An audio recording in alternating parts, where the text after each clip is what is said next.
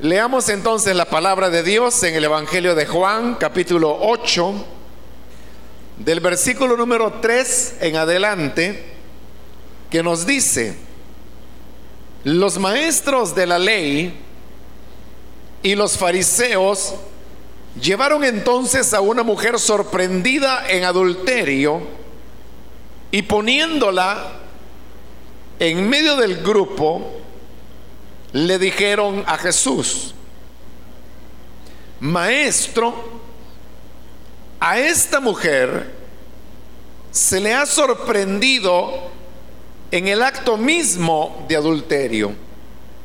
En la ley de Moisés, en la ley Moisés nos ordenó apedrear a tales mujeres. ¿Tú qué dices? Con esta pregunta le estaban tendiendo una trampa para tener de qué acusarlo. Pero Jesús se inclinó y con el dedo comenzó a escribir en el suelo. Y como ellos lo acosaban a preguntas, Jesús se incorporó y les dijo, aquel de ustedes que esté libre de pecado, que tire la primera piedra. E inclinándose de nuevo, siguió escribiendo en el suelo.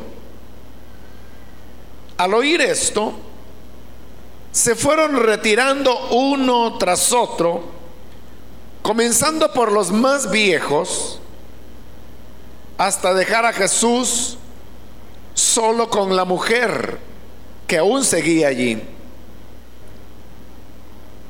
Entonces él se incorporó y le preguntó, mujer, ¿dónde están? ¿Ya nadie te condena? Nadie, Señor. Tampoco yo te condeno. Ahora vete y no vuelvas a pecar.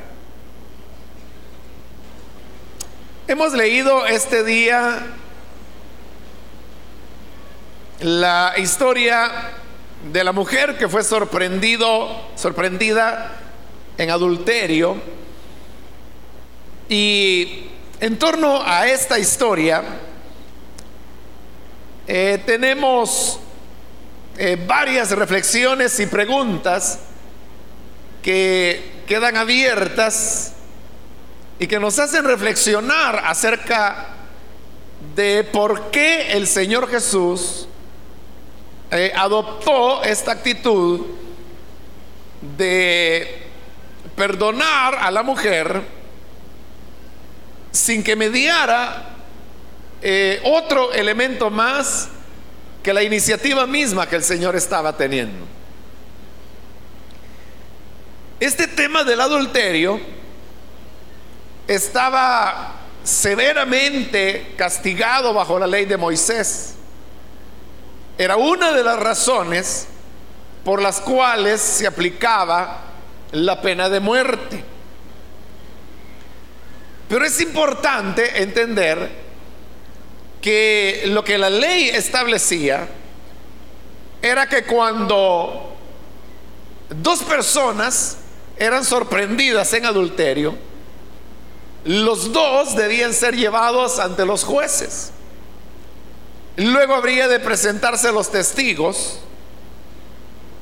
Y si efectivamente se demostraba que esta pareja había incurrido en una relación de adulterio, entonces ya no había más que hacer sino solamente aplicar lo que la ley de Moisés establecía y lo que establecía era la pena de muerte.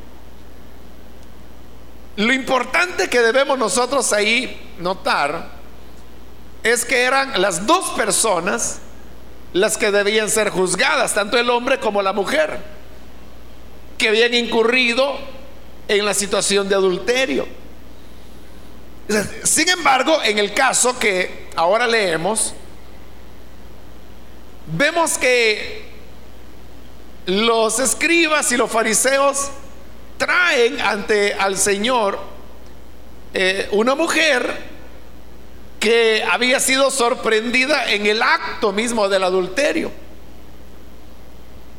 La pregunta era,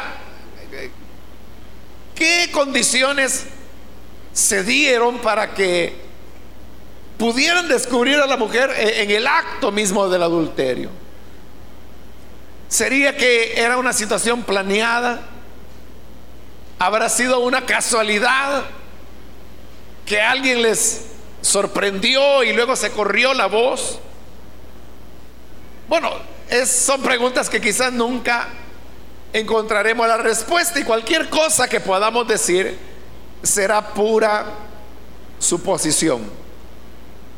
El hecho era que como se trataba de un caso, en el cual la mujer había sido sorprendida y el hombre también. En el acto mismo del adulterio ya no se necesitaban más testigos, porque utilizando un término eh, moderno, podríamos decir que ellos habían sido sorprendidos en flagrancia es decir, no, había necesidad de pruebas ni de testigos porque lo sorprendieron en el acto, en el hecho mismo del adulterio. Ahora, ¿qué historias y qué hechos son los que se esconden detrás de una situación de adulterio? ¿Cómo habrán comenzado las cosas? Pues no lo sabemos. Pero el hecho es que tuvo que haber un seductor y este hombre sabía que la mujer esta era casada porque si ella no hubiera sido casada, el hecho no se hubiera clasificado como un adulterio.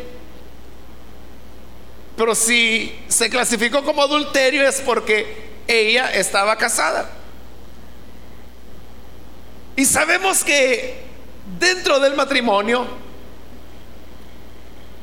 ayer como ahora, lo que se busca es la fidelidad de la pareja. Las mujeres deben y son bastante leales dentro del matrimonio. Pero aparece la figura de, del seductor que comienza esa tarea, que es una tarea progresiva de, de seducción, que comienza a veces por un simple saludo, a veces puede ser que hay una amistad, y es una amistad que a la mujer le parece que es normal, equilibrada, no es malintencionada, no tiene segundas intenciones. Y por lo tanto ella le da, diríamos, una, un espacio dentro de su vida a esa amistad, porque para ella es una amistad. Sin embargo, el hombre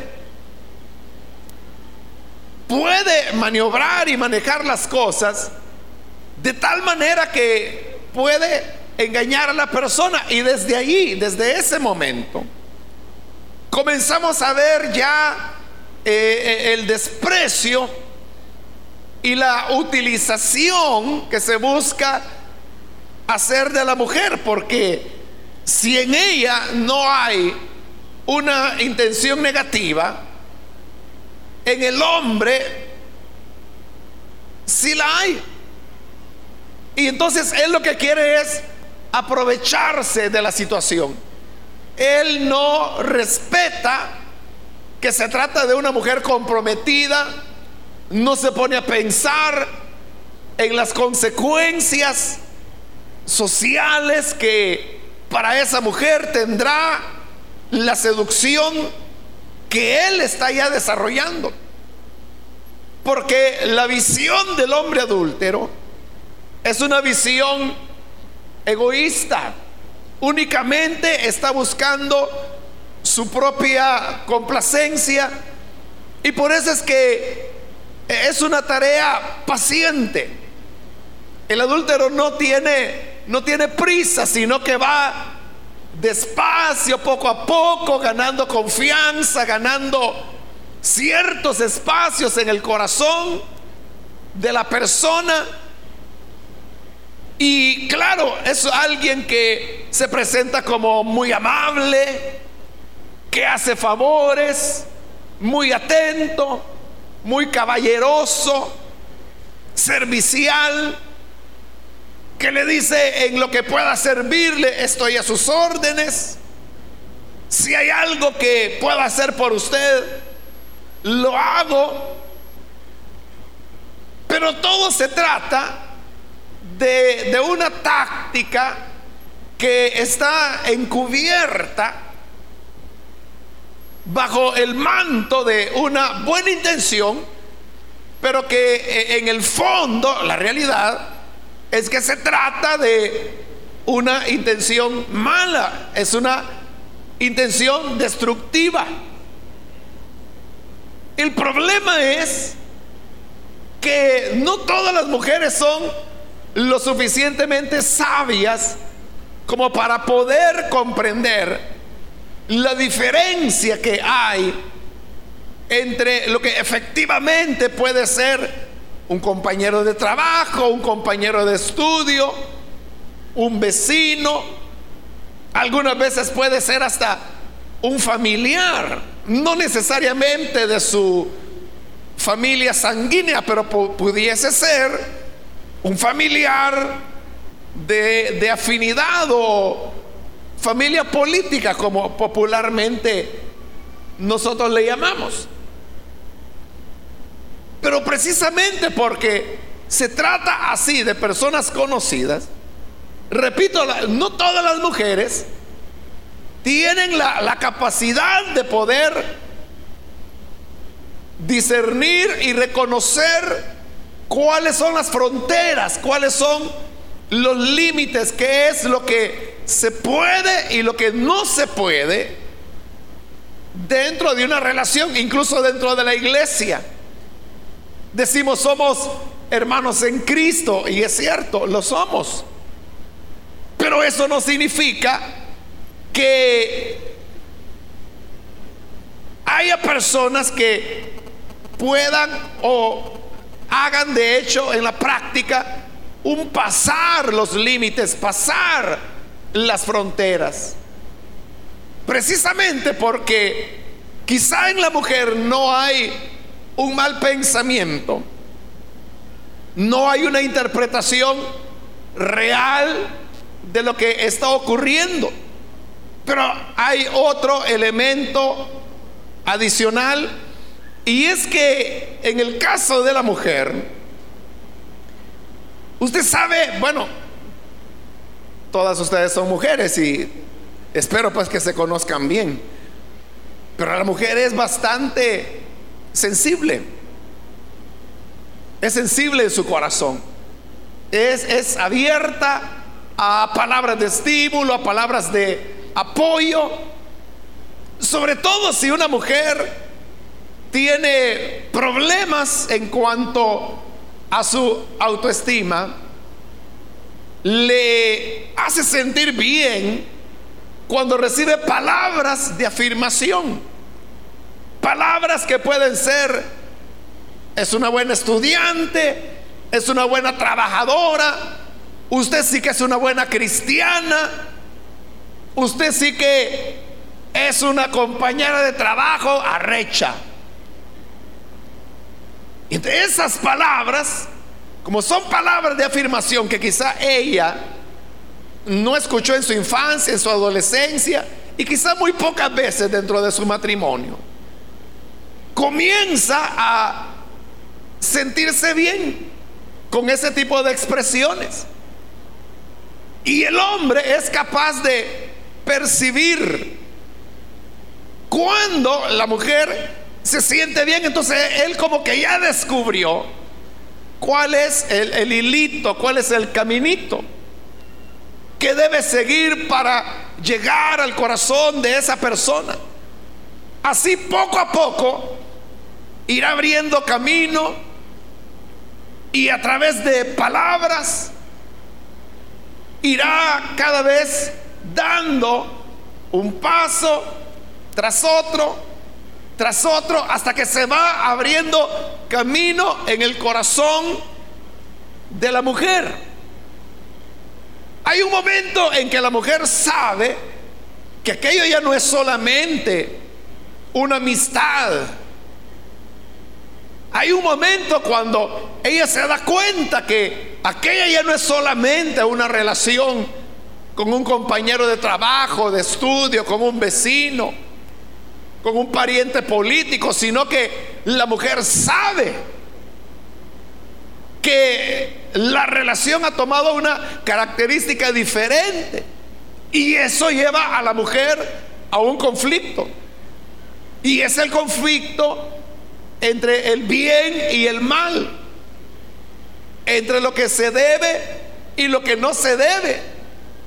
Y comienza a ver por una parte su responsabilidad como esposa, como madre, pero ve también por el otro lado la, inducción, la, el efecto de esa tarea seductora que aquella persona ha venido haciendo. Ahí es donde la mujer comienza a preguntarse, ¿debo continuar con esto? ¿Realmente me conviene seguir adelante con esta situación? Y cuando la mujer está en ese conflicto, una palabra de apoyo, una palabra de orientación, o aunque sea alguien que le escuche, podrá ser de mucha ayuda. El problema es que como es una idea que socialmente se rechaza, se desprecia, entonces la mujer no haya la confianza, el valor ni el espacio, y a veces ni siquiera a la persona adecuada para poder contarle esto y esto ocurre. Así y así me siento. ¿Qué puedo hacer? Muchas veces dice, podría preguntarle a algunas personas, pero menos en la iglesia. Porque considera que en la iglesia le entenderán menos. Considera que en la iglesia lo que recibirá será eh, reproches que le van a decir, hermanita, ¿y qué le pasa? Que no ha nacido de nuevo y sabe que le van a reprender o quizá hasta le van a disciplinar, pero no es eso lo que ella anda buscando. Entonces se ve en la necesidad de recibir una palabra de consejo, pero como no hay los medios, los momentos, los espacios o a veces las personas adecuadas para hacer esa pregunta, ¿de qué sucede? Que la única persona que está enterada de la situación es su acosador.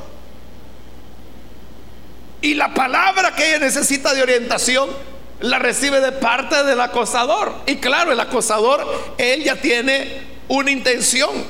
Le ha creado a ella toda una imagen de interés, de amistad, de amor, de apoyo. Pero la verdad es que todo, como ya dijimos, es solo un manto de hipocresía.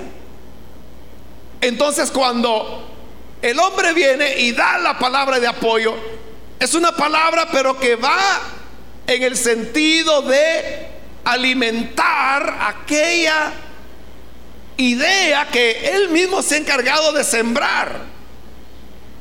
Este proceso podría tomar meses, a veces puede tomar años, hasta que llega un momento en que la infidelidad es consumada. Usted puede ver que en el pasaje que hemos leído, no se nos narra nada de todo esto que estoy diciendo. Pero lo que he dicho yo no lo estoy inventando, sino que es la experiencia que muchas hermanas han vivido a lo largo del tiempo y que cuentan o a veces consultan o dicen esto y esto ocurre. Entonces uno dice, bueno, así es como esto funciona. Y eso exactamente es lo que pudo haber ocurrido en el caso de esta mujer. El hecho es que por razones que como ya dijimos, no, no tenemos en la Biblia la información de cómo fue el asunto, pero el hecho es que la mujer es sorprendida en el acto mismo del adulterio. Pero ¿qué ocurre? No vemos quién fue el hombre. No vemos quién era el adúltero. Solo vemos a la mujer que es tomada y es llevada delante del Señor. Y entonces le hacen la pregunta. Moisés nos ordenó que a estas mujeres había que matarlas. Y era cierto. Así decía la ley de Moisés que los adúlteros, pero hablaba de los dos, debían ser juzgados y que si se les demostraba el adulterio deberían ser apedreados. Pero ahora solo está la mujer. Y ellos no estaban interesados en cómo las cosas terminaban. Lo que querían, dice el pasaje, es ponerle una trampa al Señor. Entonces dicen, versículo 5, en la ley Moisés nos ordenó apedrear a tales mujeres. ¿Tú qué dices? Con esta pregunta le estaban tendiendo una trampa para tener de qué acusarlo. Pero Jesús se inclinó y con el dedo comenzó a escribir en el suelo.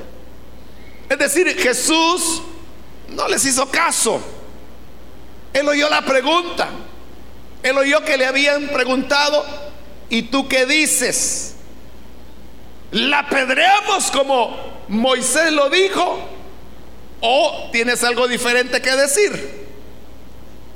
Eso ponía en problemas al Señor, pero repito, el Señor no respondió, sino que dice el pasaje que Él comenzó a escribir con su dedo en el polvo de la tierra, del suelo. ¿Por qué el Señor tomó esa actitud aparentemente de indiferencia? ¿Es que acaso Jesús no tenía una respuesta a lo que se estaba viviendo? Sí, el Señor tenía una respuesta. Y de hecho la respuesta ya la estaba dando. Y es que nosotros hemos dicho, y lo he estado repitiendo, que el relato es tan corto que no tenemos todos los detalles de cómo las cosas ocurrieron y cómo se llegó a este punto. Pero hemos hablado de, cómo las cosas pudieron haber sido. Nosotros no podemos afirmarlo, solo podemos pensar que esto que hemos dicho sea una posibilidad. Pero Jesús sí sabía exactamente qué era lo que había pasado. Jesús sí sabía quién era el hombre. Jesús sí sabía todo lo que él había hecho. Claro, él no está excusando a la mujer. Él no está diciendo, pobre mujer, si es un pollito. Y el otro hombre es, un león que la destruyó.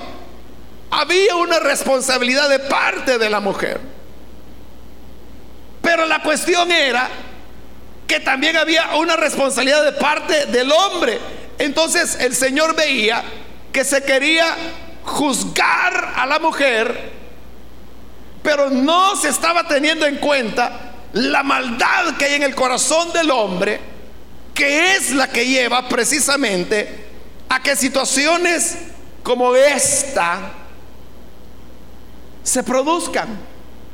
Cuán importante, hermanas, es entonces, en primer lugar, que la mujer pueda tener una conciencia de su propia dignidad. Porque cuando la mujer sabe cuál es su valor, esa mujer sabrá reconocer y saber hasta dónde están los límites. Quizá ustedes mismas, hermanas, les han dicho a sus hijas, para quienes las tienen, les han dicho muchas veces, hija, el hombre llega hasta donde uno se los permite. Entonces, ¿por qué si la mujer da ese consejo? ¿Por qué no lo toma para sí? Y una mujer podría decir, es que no me di cuenta. Fue tan hábil, fue tan astuto. Si es que lo fue haciendo de una manera tan meticulosa que no lo advertí. Y es verdad. Así sucede muchas veces. Pero vea, hoy la mujer ha sido atrapada la quieren matar, la han llevado delante del Señor Jesús. Pero la pregunta sería, ¿y el hombre? Que le juró amor incondicional, que le dijo que sin ella no podía vivir. ¿A dónde está? Hoy se ha revelado su verdadero corazón. Y su verdadero corazón lo que muestra es que solamente quería utilizarla a ella. Entonces, como insistieron los fariseos, dice la palabra, versículo 7, como ellos lo acosaban a preguntas, Jesús se incorporó y les dijo, aquel de ustedes que esté libre de pecado, que tire la primera piedra. Note cómo el Señor quitó la atención de la mujer y la puso en ellos. La puso en los hombres. Porque él estaba diciendo, está bien. ¿Sorprendieron a la mujer en el acto de adulterio? Sí. ¿Ha cometido adulterio? Sí. ¿Dice la ley que hay que matarlas? Sí. Vaya, entonces, ¿para qué me preguntan? Hay que matarla. Apedréenla. Lo único, dijo él, que aquel que esté sin pecado sea el primero en tirar la piedra. Porque eran los testigos de un delito los que debían ser los primeros en arrojar la piedra cuando una persona se le iba a lapidar. Los testigos eran los que tiraban la primera piedra y luego todo el pueblo comenzaba a pedrear al culpable o los culpables de cualquier situación que se diera. Entonces ahora el Señor dice, apedréenla, está bien. Pero aquel que esté libre de pecado, que tire la primera piedra. Es decir, aquel que nunca ha sido un seductor, aquel que nunca ha tenido en su corazón pensamientos negativos. Entonces, ¿qué está haciendo el Señor?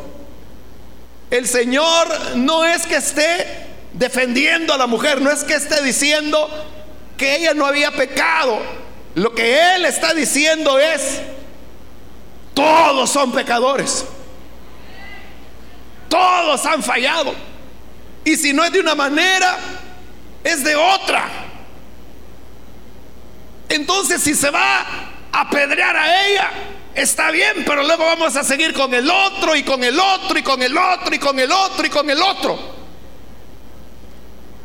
Porque eso es lo que sería justo en una situación como esa. Por eso dice el versículo 9, al oír esto, se fueron retirando uno tras otro comenzando por los más viejos, hasta dejar a Jesús solo con la mujer que aún seguía allí. Los primeros en irse fueron los más viejos, porque mientras más viejos, más mañosos, ¿no? Mientras más viejos, más fallas tenían. En cambio, los jovencitos que a veces son impetuosos, dicen, no, no, hay que acabar con el pecado. No saben que esas palabras se les van a volver en algún momento. Pero llegó el momento en que incluso los más jóvenes se retiraron. Es decir, todos estaban reconociendo su culpabilidad. Hasta que la mujer quedó sola. Y al quedar sola, Jesús se levantó de nuevo porque se había vuelto a inclinar a escribir. Vio que ya no había nadie y le preguntó, mujer, ¿dónde están? ¿Ya nadie te condena? Y en el versículo 11, ella respondió, nadie, Señor. Y hoy viene la palabra del Señor. Tampoco yo te condeno. Ahora vete y no vuelvas a pecar. Vea cómo el Señor, que era el único que sí podía condenarla, porque Él era el Cordero sin mancha, inocente, el Cordero de Dios El único de corazón limpio. El único que podía condenarla, pero él le dice, tampoco yo te condeno. Pero también añade, ahora vete y no vuelvas a pecar. Es decir, Jesús se centra no en el error que la mujer pudo cometer, sino que se centra en lo que es el futuro de la mujer le dice, vete, no vuelvas a pecar, no vuelvas a fallar. Ya te diste cuenta cómo las cosas funcionan. Ya experimentaste los amores falsos, los amores de mentira, los amores que solamente te quieren utilizar, que solo se quieren burlar de ti.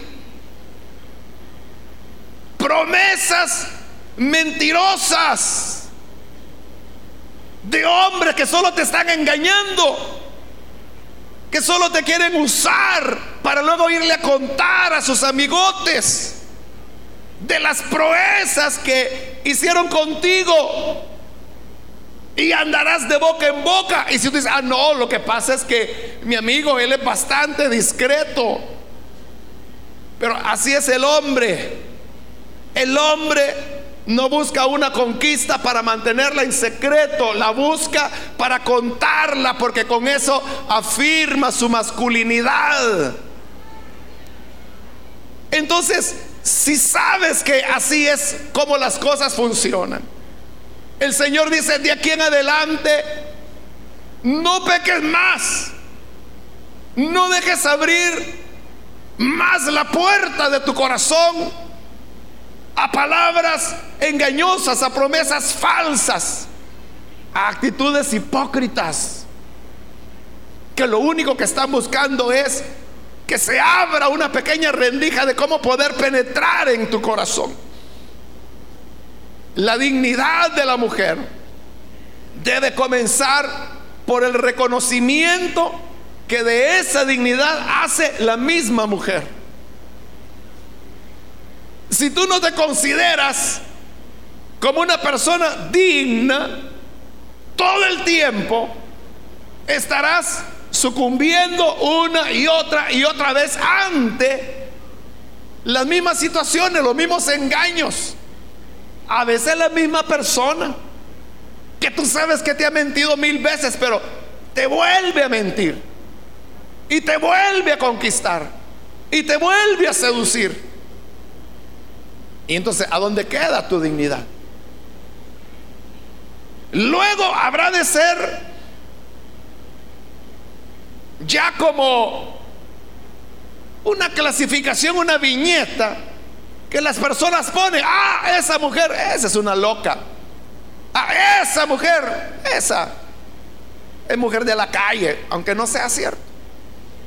Incluso si usted ve, algunas Biblias tienen como título de este párrafo la mujer adúltera. Pero cuando dice mujer adúltera, está diciendo que ya era deporte en esa mujer ser adúltera. Y que adulteraba con uno y con otro y con otro y con otro hasta que finalmente la cachan y la llevan delante de Jesús. Hasta quienes escribieron los títulos de estos párrafos, de una vez le pusieron una etiqueta a la mujer. De una vez le dijeron la mujer adúltera. Hay otras traducciones que son más objetivas y lo que dicen es por ejemplo, en esta que tengo yo, la mujer sorprendida en adulterio. Eso es diferente. Porque ahí no se la está clasificando como adúltera, sino que simplemente está diciendo lo que ocurrió, que fue sorprendida en adulterio. Y eso es lo que sucede. Que, que el mundo, la iglesia misma, te pondrá viñetas. Y entonces dirá, mujer mala, mujer chambrosa, mujer ladrona, mujer adúltera, mujer quita maridos. Porque así es el hombre. El hombre no tendrá compasión. Pero Dios, a través de su Hijo Jesucristo, muestra que Él es el Dios de la segunda oportunidad. Y que que Él reconoce la dignidad que hay en la mujer. Si el Señor reconoce esa dignidad, reconócela tú. Valórate. Vale mucho. No pienses que el acosador te está haciendo un favor. No, no te está haciendo un favor, te quiere destruir te quiere utilizar, se quiere reír en tu cara cuando tú estés en problemas. Él brillará por su ausencia como el fulano este, que no se le encuentra en ningún lado del relato. ¿Qué se hizo? Ir a contarle a sus amigotes lo que había pasado. Por él no había problema, pero ella era ella la que quedaba avergonzada delante de la sociedad, avergonzada delante de su esposo, avergonzada delante de la familia, avergonzada delante de sus padres, avergonzada religiosamente, dolida al darse cuenta que todo lo que le habían dicho era un engaño. Por eso se comprende que Jesús le diga, no te condeno. Porque el Señor sabía todos los mecanismos y los resortes que habían manejado y que habían caminado para que se llegara a esa situación en que ella fue sorprendida en adulterio. Repito, no es que el Señor esté justificando, no es que el Señor esté diciendo, pobrecita la gatita, se, lo, se la tragó un tigre, no. Él mismo ha dicho, Moisés dijo que las apedré, apedréenla. Estoy de acuerdo. Y es más, él le dijo, vete y no peques más. O sea, él está diciendo, pecaste. Él no está minimizando la situación de la mujer. Pero sí le está diciendo, tú puedes ser diferente. Si nadie te condenó, yo tampoco te condeno. Vete, pero no peques más. No peques más. Sea una mujer digna, que pueda levantar su rostro delante de cualquiera. Que no tenga por qué avergonzarse delante de nadie. Que no tenga por qué desviar su mirada delante de sus hijos. Vete y no peques más. Respeta a Dios. Respétate a ti misma. Hazte valer por lo que tú en verdad eres. sobre esas condiciones es que el Señor Jesús dice, no, no te condeno. Quiera Dios, hermanas, que cada una de ustedes puedan entender la enseñanza fundamental que el Señor quiso transmitir con esta acción que hizo. Y que tú aprendas a valorarte, a reconocer tu dignidad y de acuerdo a esa dignidad, vivir porque lo que tú eres será el modelo para tus hijas. Y ellas reproducirán lo que ven en ti. Sé una mujer digna. Sé una mujer virtuosa. Y tus hijas serán hijas dignas e hijas virtuosas también. Así que, como tú misma dices, no permitas que te endulcen el oído. No permitas que mentirosos que solamente quieren tu cuerpo, te creen ciertas ilusiones. No te aman, no es cierto, es mentira. Pero que con la ayuda de Dios podamos salir adelante. Vamos a cerrar nuestros ojos y vamos a inclinar nuestro rostro. Antes de orar, yo quiero hacer una invitación para las personas que todavía no han recibido al Señor Jesús como Salvador, toda aquella mujer que hoy necesita recibir al Hijo de Dios, póngase en pie, ahí en el lugar donde está, porque queremos orar por las personas que van a recibir al Señor Jesús como Salvador.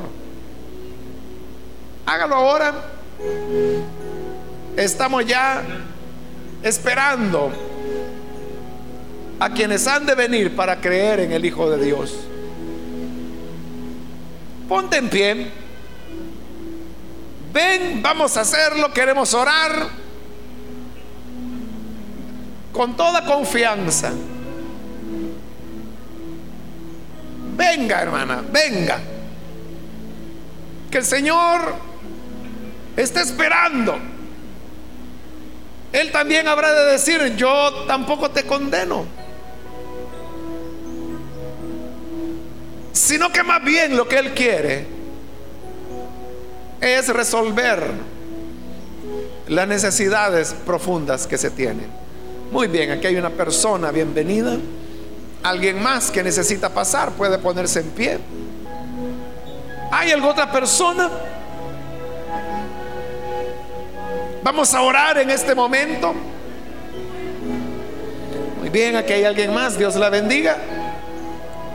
Voy a orar ahora, pero si hay alguien más que por primera vez necesita venir al Señor o reconciliarse, pase en este momento. Muy bien, aquí hay otra persona. Bienvenida. Alguien más. Aquí en medio hay otra persona. Bienvenida también. Y aquí hay alguien más. Bienvenida también. Haremos la oración.